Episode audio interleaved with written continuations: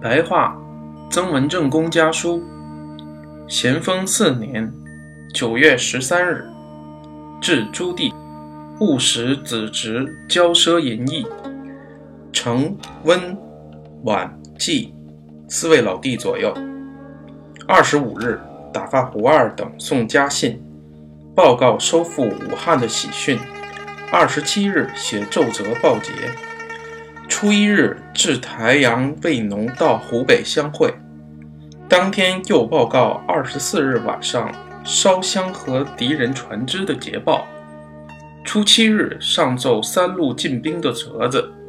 这天有客，杨载福、彭玉麟等统帅水师六十多只战船，前往下游杀敌。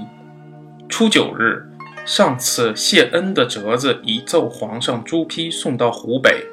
初十日，彭四、刘四等来军营，送到进攻武汉三路的折子的朱批。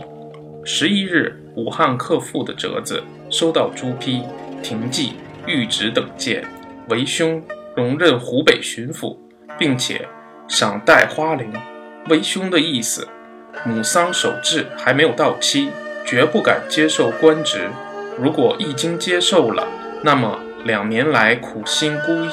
谋划的战事，好像都是为了博取高官厚禄而为。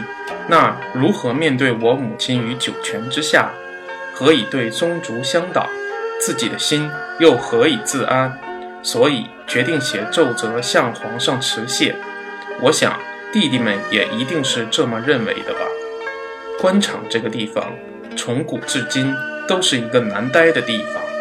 为兄作为在籍的官员，招募士勇。修造战船，成就这一番功业，使名声震动一时，人人都好名。哪个不一样？我有美名，必定有人承受骂名。对比之下，更难为情。为兄只有谦虚谨慎，时刻警惕自己。如果仰仗皇上的威福，能够迅速将江南地区的敌人肃清，为兄决心奏请皇上批准回家侍奉父亲。改葬母亲，久则三年或者一年，也足以稍微使我心里感到安慰。但不知道皇上能够批准不？弟弟们在家总要教育子侄辈遵守勤敬二字。我在外既有了权势，那么家里的子侄最容易骄傲奢侈、放荡不羁。骄逸二字正是败家之道。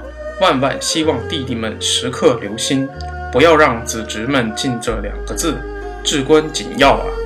罗罗山在十二日拔营，志挺在十三日拔营，我十五日、十六日也拔营，准备冬夏，其余不一一写了，请禀告父亲大人、叔父大人，祝他们万福金安。